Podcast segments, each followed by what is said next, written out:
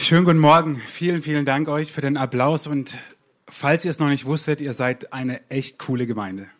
Okay? Ihr könnt euch mal selber auf die Schulter klopfen oder macht's bei eurem Nachbarn. Und ich meine es vor allem ganz ernst. Ich, ich bin ja kein Amerikaner, die machen das ja immer so, um am Anfang der Predigt als Gast dann irgendwie so Fishing for Compliments und so. Nein, ich bin echt total begeistert. Ähm, natürlich habe ich mich im Vorfeld auch ein bisschen schlau gemacht. Wir haben telefoniert und geschrieben und der Lobpreis jetzt und ich denke mir, wer will jetzt noch eine Predigt hören nach diesem Hammer Lobpreis und dieser Zeit in Gottes Gegenwart? Also jetzt wäre die Möglichkeit noch zu gehen. Nein, ich freue mich total, hier zu sein, dass wir uns mal wiedersehen, dass wir uns kennenlernen. Und meine Frau und äh, meine beiden Kinder sitzen da hinten. Und ich darf es nicht sagen, aber ich habe die tollste Ehefrau der Welt. Wie das eigentlich jeder Ehemann sagen sollte, der seine Ehefrau liebt. Äh, und ich dachte mir, wenn ihr mich noch ein bisschen besser kennenlernen wollt, dann gebe ich euch am Anfang einfach drei Gründe, warum ihr mir nicht mehr zuhören solltet und einfach auch gehen könnt. Okay? Und wenn ihr dann am Ende noch da seid, dann habt ihr echt ein Opfer gebracht. Der erste Grund ist, ich bin, und das sage ich vor den Toren Stuttgart, seit über 20 Jahren Fan vom Karlsruher SC. Auf der Herfahrt sagte meine Frau, diese badisch-schwäbische Feindschaft, die kommt eher von den Badenern als von den Schwaben. Also, however, ähm, der zweite Grund ist, meine Lieblingsbeschäftigung am Sonntagmittag ist in Jogginghose einen Kaffee trinken und mit meinen Kindern spielen. Und wenn ihr jetzt denkt, Mensch, kann ich dem Typ noch was glauben, dann müsst ihr das vielleicht am Ende der Predigt entscheiden. Und der dritte Grund ist, ich komme von der bösen Landeskirche.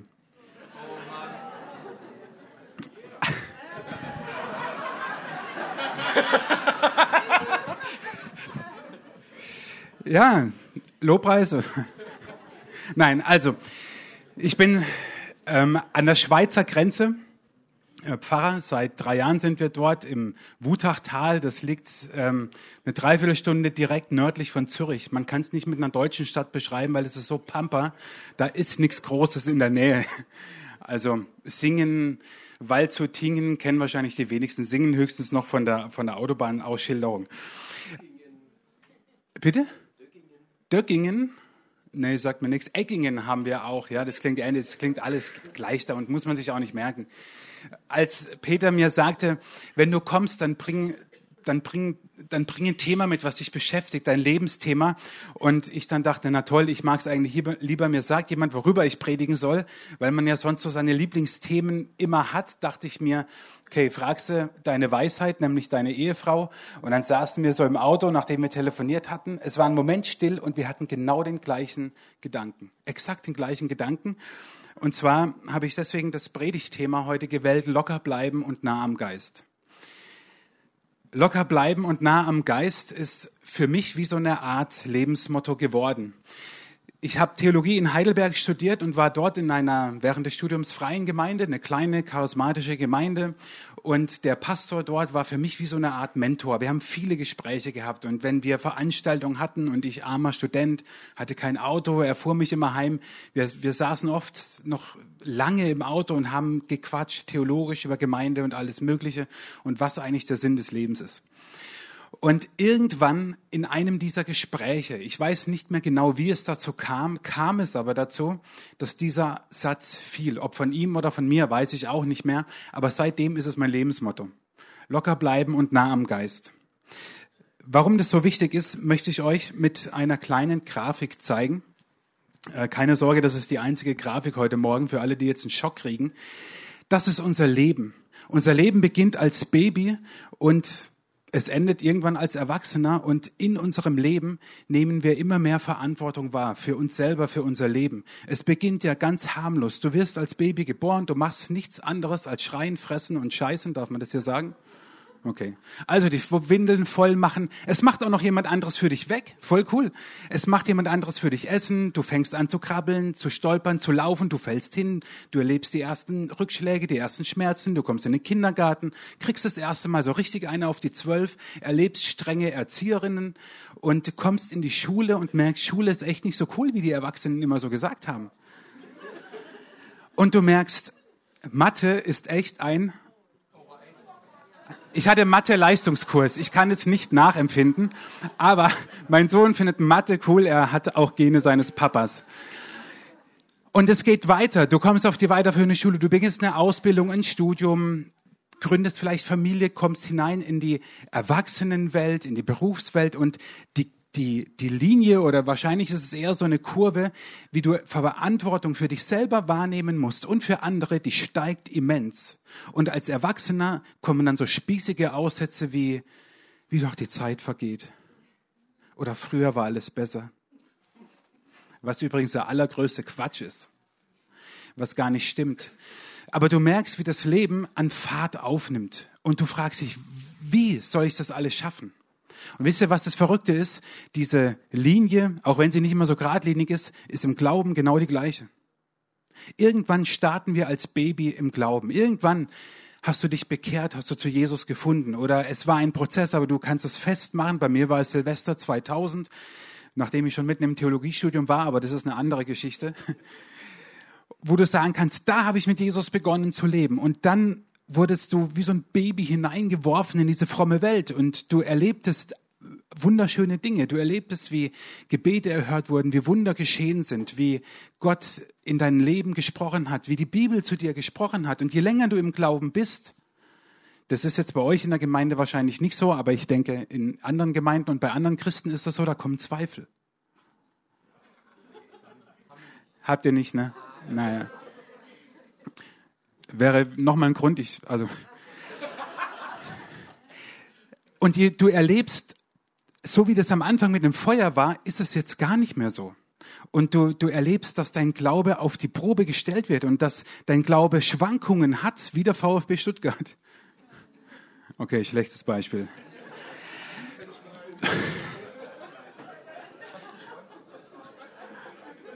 Der Unterschied zum Glauben ist, es geht auch wieder bergauf im Glauben. Also. Okay, das, ich höre auf. Aber was ihr vielleicht miterlebt, ist, dass euer Glaube nicht, nicht wie am Anfang, wenn ich mich erinnere an diese Zeit, in der ich, obwohl ich in einem ganz frommen Elternhaus auch groß geworden bin, gesagt habe, okay, jetzt will ich mit Jesus durchstarten und nicht nur den Glauben glauben, den mir meine Eltern vielleicht vermittelt haben. Boah, da sind Dinge passiert und da ging's ab und mit der Zeit kamen Zweifel und die Leidenschaft wurde immer kleiner und deswegen ist es so wichtig, ein, ein Thema zu haben, ein Lebensmotto zu haben. Und für mich ist es eben locker bleiben und nah am Geist. Wenn ich das Ganze ein bisschen seriöser euch mitgeben will als eine Frage vielleicht formuliert, dann klingt es so. Wie kann mein Vertrauen in Gott wachsen und ich sieghaft meine Identität als Kind Gottes leben bei allen Herausforderungen des Lebens? Das klingt fromm, das ist voll cool. Das klingt besser als locker bleiben und nah am Geist. Wie kann mein Vertrauen in Gott wachsen und ich sieghaft meine Identität als Kind Gottes leben bei allen Herausforderungen des Lebens? Wie soll man bei all dem eigentlich auch locker bleiben? Und ich möchte dir drei Gedanken zu diesem ersten Teil mitgeben. Wie kann ich locker bleiben oder vielleicht erstmal manche locker werden? Manche Christen verstehen den Glauben ja so etwas wie ein Stock, den man hinten reinkriegt und ab dann wird steif. Aber genau das Gegenteil ist ja der Fall. Wenn wir mit Jesus leben, soll unser Leben locker. Und das ist jetzt so ein bisschen flapsig, aber unser Leben soll von Gott erfüllt sein und, und, und unser, unser Leben von, von unserer Identität im Vertrauen auf ihn. Und ich möchte dir drei Gedanken mitgeben. Ich habe vorhin gesagt, ähm, die sind vielleicht nicht neu. Ähm, ich schäme mich auch überhaupt nicht ähm, dafür, wenn ihr jetzt nachher rausgeht und sagt, naja, viel Neues hat er nicht erzählt. Das ist für mich eher ein Prädikat, weil das Evangelium und die gute Nachricht von Jesus ist schon 2000 Jahre knapp alt. Also von daher hoffe ich aber trotzdem, dass das, was ihr hört, euch in eurer Situation etwas hilft. Es sind drei Dinge. Wer ist Gott? Verbringe Zeit mit Papa und sei still und warte. Diese drei Gedanken, die ich euch mitgeben will, zu diesem ersten Teil, wie können wir locker werden oder locker bleiben, sind für mich fundamental. Die sind für mich so dieses Lebensthema, von dem du gesprochen hast. Und ich habe euch einen Vers mitgebracht. Wer ist Gott? Ich glaube, da erzähle ich euch nichts Neues, wie gesagt, aber ich glaube, dass Gottes ureigenstes Wesen das des Vaters ist. Davon bin ich überzeugt.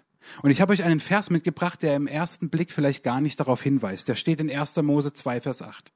Und Gott der Herr pflanzte einen Garten in Eden gegen Osten hin und setzte den Menschen hinein, den er gemacht hatte.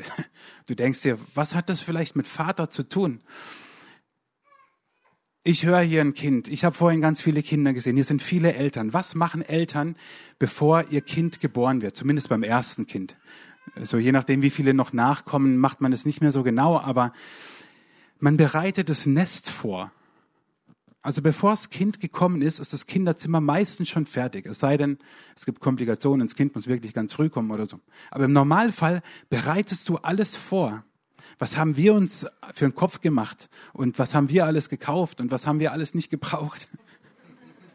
Okay, manche Eltern kennen das.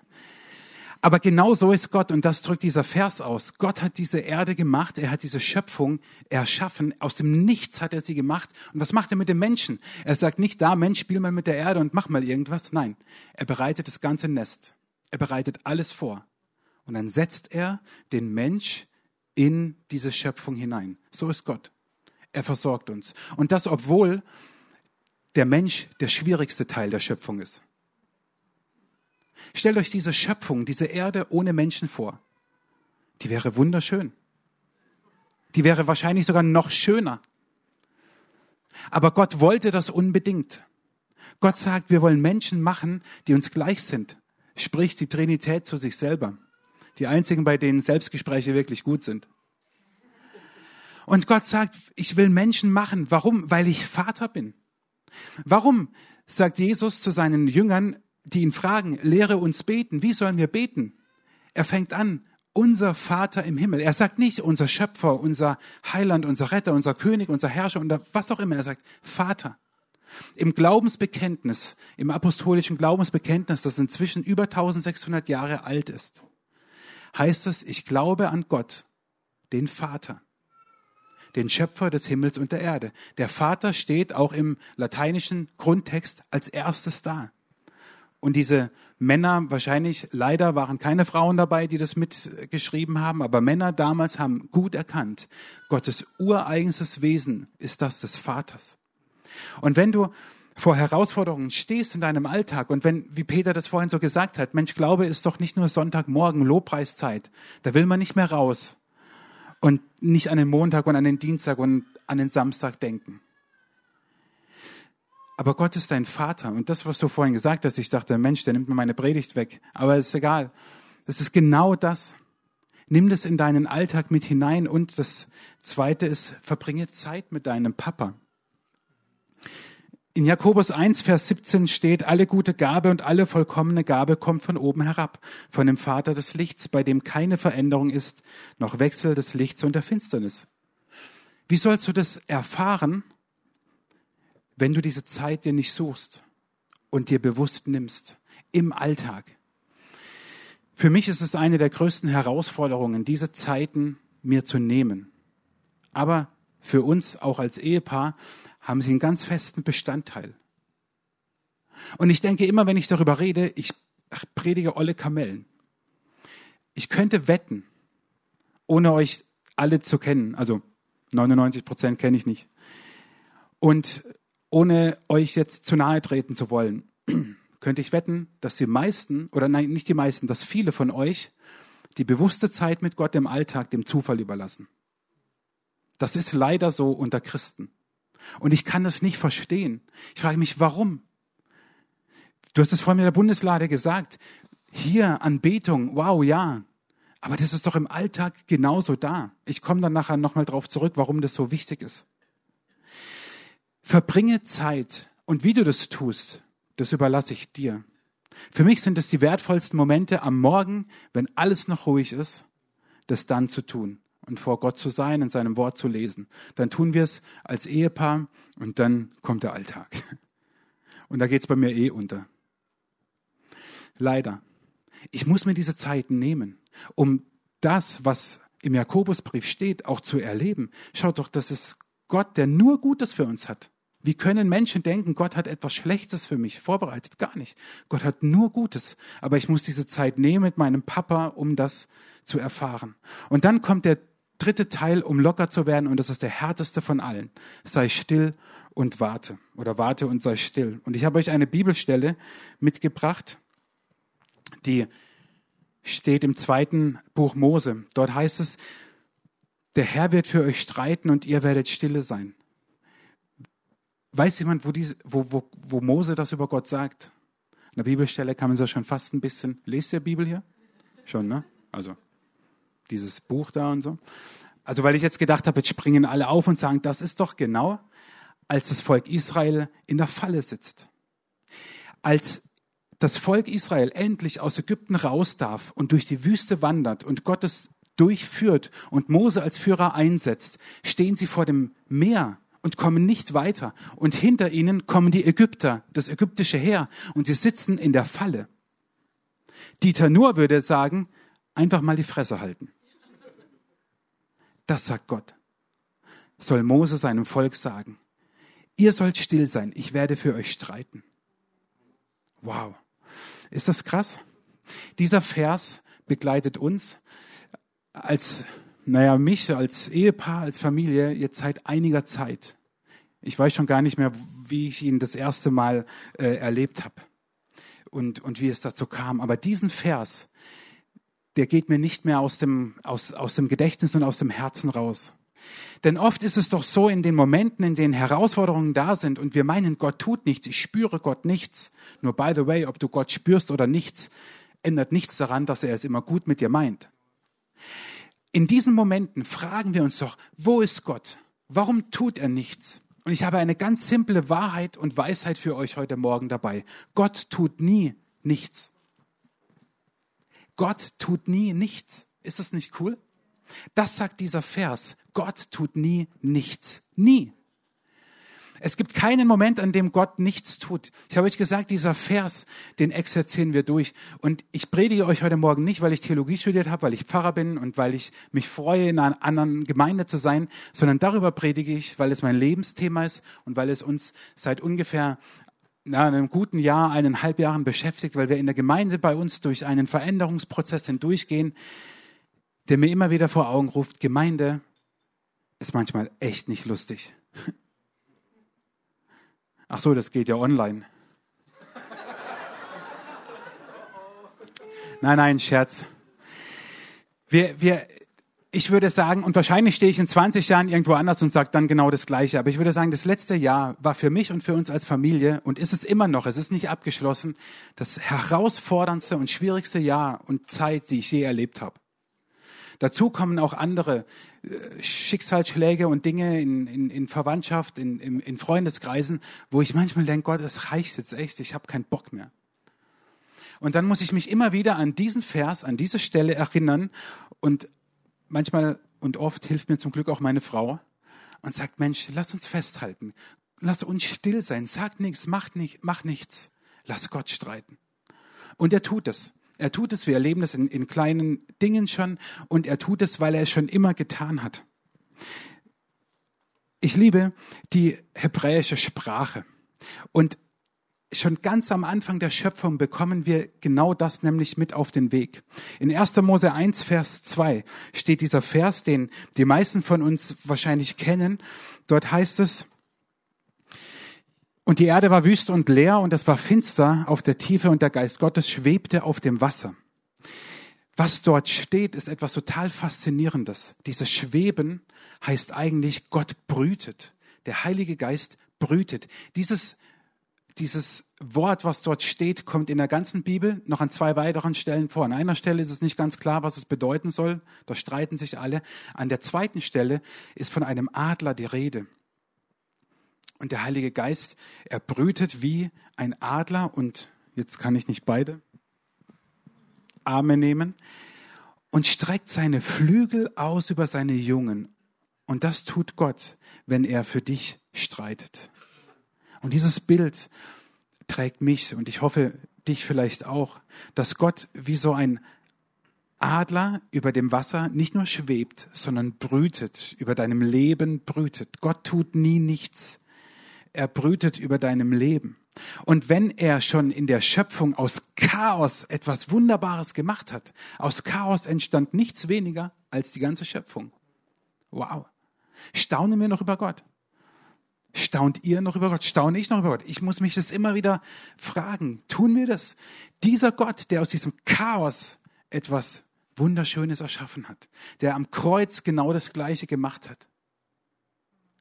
Als Jesus starb und die Erde sich verfinstert hat und sich alles Böse, alles Dämonische zusammengerottet hat und ihn nicht aufhalten konnte und es am helllichten Tag finster wurde und der Vorhang, wie du es gesagt hast, zerriss von oben, nicht von unten. Der Vorhang zerriss von oben. Wenn Gott daraus etwas Einzigartiges tun kann, dann kann er es heute auch in deinem Leben. Und dann tut er es auch in meinem Leben. Und trotzdem ist Stillsein und Warten die wohl schwierigste Übung. Dieter Nuhr sagt es in seinem, äh, in, in seinem Programm einfach mal die Fresse halten. So einfach ist es nicht. Das ist alles andere als einfach. Und wir brauchen Leute. Ihr habt letzte Woche eine total coole Predigt gehört über Freundschaft. Falls ihr euch erinnert, letzte Woche. Ich weiß nicht, wie die Halbwertszeit von Predigten bei euch ist. Letzte Woche habt ihr eine sehr, sehr coole Message über Freundschaft gehört. Such dir jemanden, der mit dir diesen, in dieser Zeit ist, mit dir durch so eine Zeit geht. Wenn es nämlich nicht vorwärts oder rückwärts geht, dann geht Gott mit dir in die Tiefe. Das Blöde ist nur, in diesen Momenten ist es sehr unangenehm. Da ist von locker bleiben nicht viel die Rede. In den Momenten, wo du den Eindruck hast, es passiert echt nichts, da tut Gott nicht nur nichts, sondern er geht mit dir in die Tiefe. Der dänische Theologe und, und Philosoph Søren Kierkegaard, der hat einmal gesagt, eigentlich sollte das kommen. Ähm, vielleicht kannst du die nächste Folie machen. Haha, da ist sie. Verstehen kann man das Leben rückwärts, aber leben muss man es vorwärts. Verstehen kann man das Leben rückwärts, nur rückwärts, aber leben muss man es vorwärts. Locker bleiben und nah am Geist, habe ich euch gesagt. Locker bleiben und nah am Geist. Es gibt nie eine Situation, in der Gott nichts tut. Nie. Auch wenn wir in der Situation, in Lebensphasen manchmal denken, Gott, wo bist du? Sagt Kierkegaard, du verstehst das Leben vielleicht in dem Moment nicht, aber du musst es leben. Du musst es leben. Du musst vorwärts gehen. Und wie? Das möchte ich mit euch anschauen. Wie kann mein Vertrauen in Gott wachsen und ich sieghaft meine Identität als Kind Gottes leben bei allen Herausforderungen meines Lebens? Und da möchte ich zum Schluss mit euch darüber äh, nachdenken und reden, über diesen zweiten Teil. Locker bleiben kann ich nur, wenn ich nah an Gott bleibe. Aber wie kann ich dann meine Identität leben? Ihr Lieben, ich bin manchmal so überrascht manchmal auch ein bisschen entsetzt, hier darf ich das ja sagen,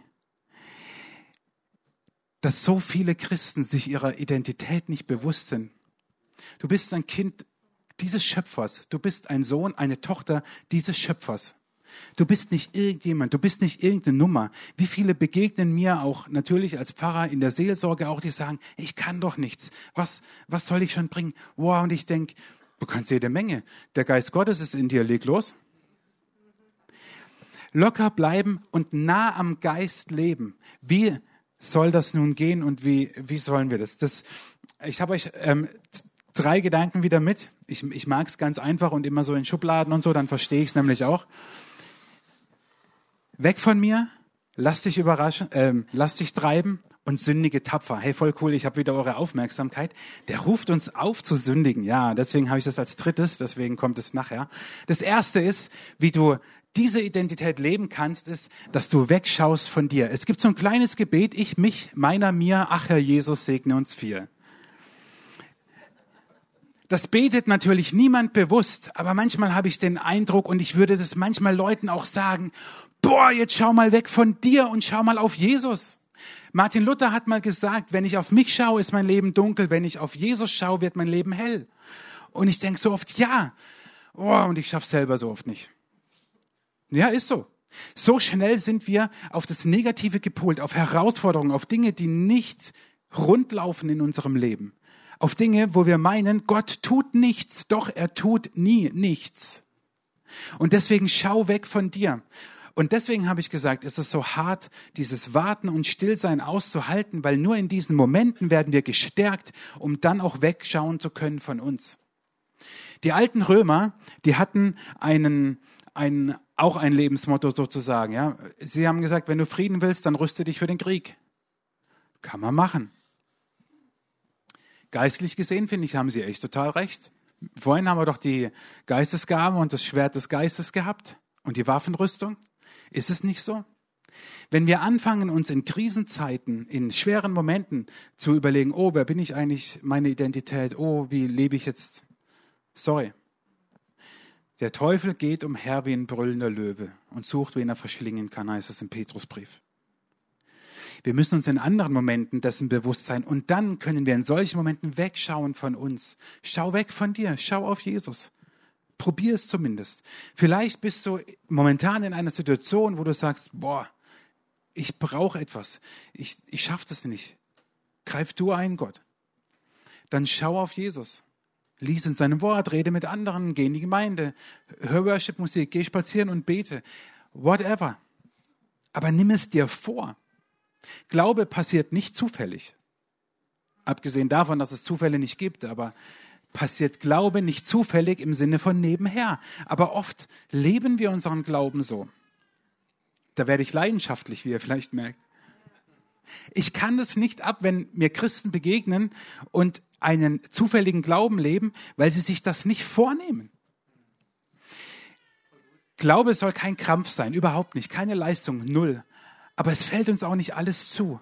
Wir müssen uns in manchen Phasen und Momenten unseres Lebens vergewissern, wer wir sind und dann wegschauen zu können auf Jesus. Nur auf ihn.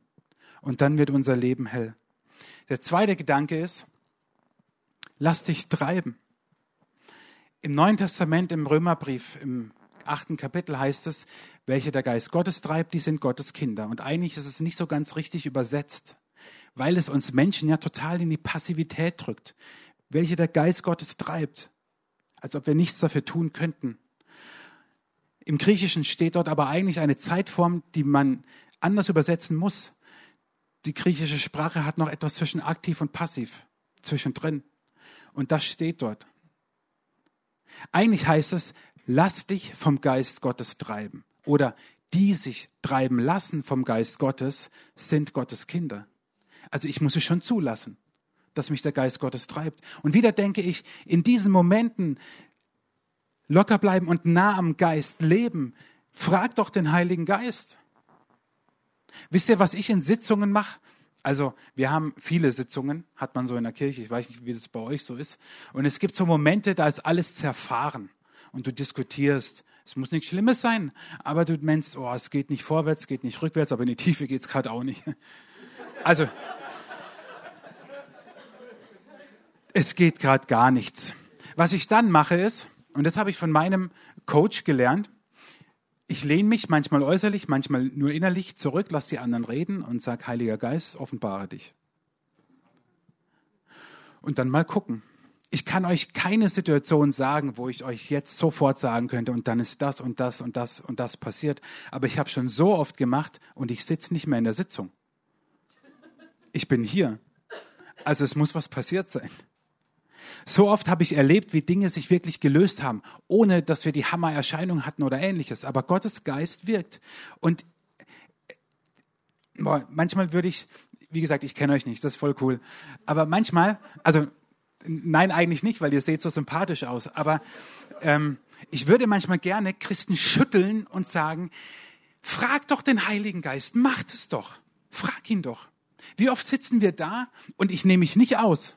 Und wenn wieder irgendwas kommt, bei mir sind es manchmal, da reicht eine WhatsApp, die ich bekomme, irgendwas und bam, haut's mich voll um.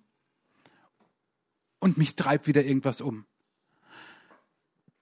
Warum lehne ich mich nicht zurück und sage, hey, Jesus, du bist doch in Kontrolle. Jetzt offenbare dich, Heiliger Geist, und sag mir, was ich machen soll.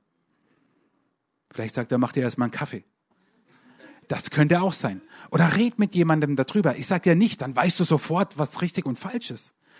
Aber lass uns doch diese Kraftquelle immer wieder anzapfen, um dann tapfer zu sündigen. Wow, voll cool, ey. Seid ihr dabei, ja? Okay, das ist ähm, ein Zitat von Martin Luther. Er hat es 1521 an Philipp Melanchthon in einem Brief geschrieben. Und Philipp Melanchthon war ja auch Reformator im Nordbadischen und Philipp Melanchthon, er war eher so der zurückhaltend, introvertierte, unsichere Typ. Und der war so der, der bei Entscheidungen immer gekuscht hat und nicht entschieden hat. Und er, sie hatten einen Briefwechsel und Philipp Melanchthon wusste weder ein, weder ein noch aus. Und dann schreibt Luther ihm, sündige tapfer, aber glaube noch tapferer. Jetzt ruft Martin Luther ihn natürlich nicht dazu auf, Sünde zu begehen, wie es die Bibel meint. Natürlich nicht. Was Martin Luther ihm rät, ist, geh deinen Weg. Geh ihn. Triff eine Entscheidung. Mach etwas. Geh auf diese Person zu. Verkauf dein Haus oder dein Auto. Triff die berufliche Entscheidung. Ja, noch ein Kind ist dran. Nein, das ist der falsche Weg in der Ausbildung. Ja, nimm die neue Stelle an. Whatever. Mach es und vertraue noch mehr. Vertraue noch mehr. Martin Luther hat es Philipp Melanchthon geschrieben vor über 400 Jahren. 500 bald. Und ich glaube, er hat ein Wort gesprochen, was ein großes biblisches Prinzip ist. Gott gibt dir nicht das, was du brauchst im Vorfeld, wie so ein Rucksack, den nimmst du mit und dann gehst du auf deine Reise. Locker bleiben und nah am Geist leben heißt, dann auch die Schritte zu gehen im Vertrauen darauf und glaube tapferer, dass Gott mit dir geht und dir geben wird, was du brauchst. Eine meiner Lieblingsgeschichten im Neuen Testament ist eine eigentlich relativ unscheinbare, es sind zehn Aussätzige, die Jesus begegnen vor den Toren der Stadt, weil sie aussätzig sind, dürfen sie nicht in die Stadt reingehen. Und sie müssen Abstand halten vor Jesus. Und sie rufen und bitten und flehen, er soll sie heilen. Und was sagt Jesus zu ihnen? Er legt ihnen nicht die Hände auf und heilt sie und bam, sie liegen auf dem Boden oder so. Nein. Jesus sagt zu ihnen, geht und zeigt euch den Priestern. Und das wenn es nicht Jesus wäre, der das gesagt hätte, müsste man sagen, was für ein Quatsch. Die waren aussätzig und unrein. Was sie nicht durften, ist überhaupt in die Nähe von Menschen kommen. Ja, was sie zweimal nicht durften, ist in den Tempel zu gehen. Zu den Priestern. Da waren die Priester. Und Jesus sagt zu ihnen, genau das, macht es. Was glaubt ihr, wie die sich gefühlt haben? Und dann sagte es ihnen auch noch Jesus, in den sie alle Hoffnung gesetzt haben. Gesagt haben, wenn uns einer heilen kann, dann er. Und er sagt, Geht und zeigt euch den Priestern. Die waren eh schon am Boden und jetzt waren sie irgendwie vergraben wahrscheinlich.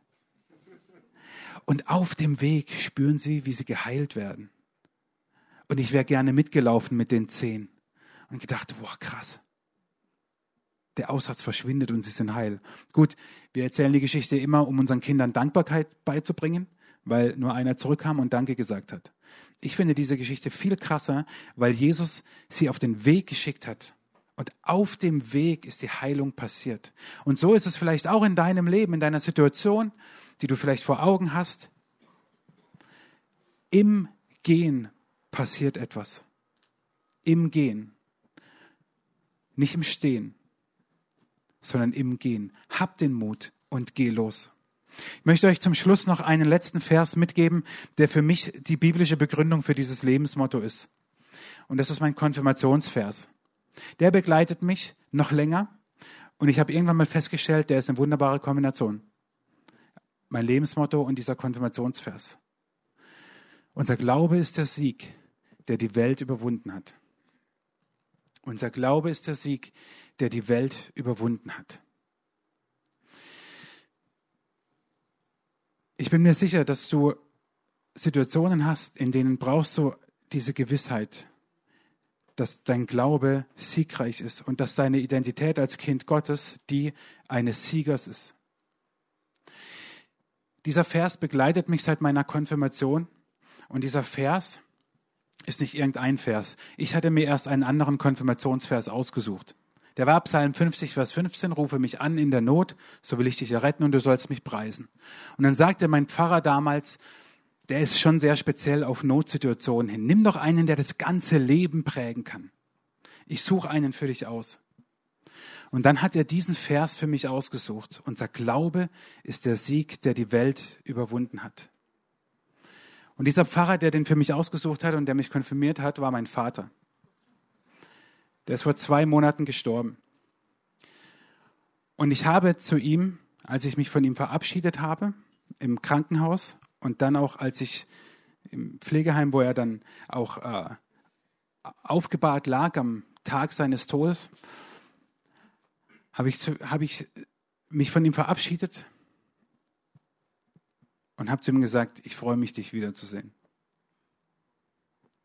Warum kann ich sowas sagen? Weil ich einer Lüge glaube. Was ein Quatsch. Aber das denken Leute oft vom Glauben. Nein, ich konnte das sagen, weil ich diese Identität und Mentalität eines Siegers habe. Weil Jesus diese Welt überwunden hat. Unser Glaube ist der Sieg, der die Welt überwunden hat. Und locker bleiben und nah am Geist, das klingt so locker flockig. Ihr Lieben, das ist es so oft nicht. Und das wisst ihr selber.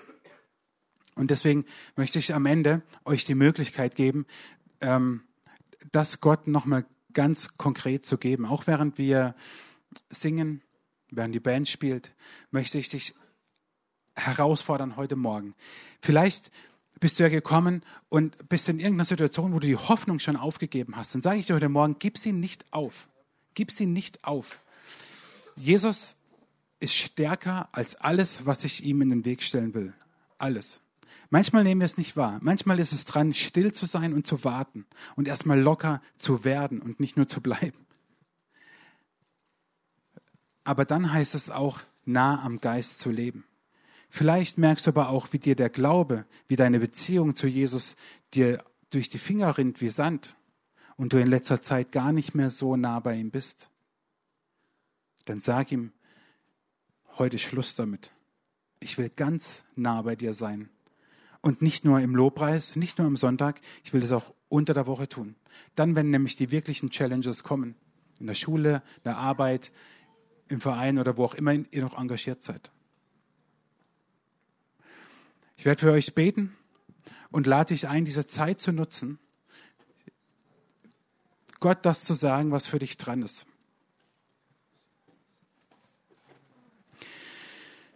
Vater, wir danken dir, dass wir dich so nennen dürfen, dass du der Vater bist, dass du als der Schöpfer dieses Universums, aber auch uns ganz persönlich liebst.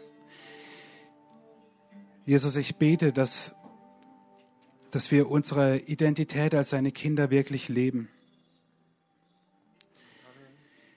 Jesus, ich bete für alle, die heute Morgen hier sind und sich ihrer Identität nicht bewusst und nicht gewiss sind, dass du zu ihnen sprichst und dass sie, egal ob aus dem Lobpreis, aus der Predigt, aus allem, was wir gehört und gesagt haben heute Morgen, ein ganz fester Anker für ihr Leben wird und sie ihn mitnehmen.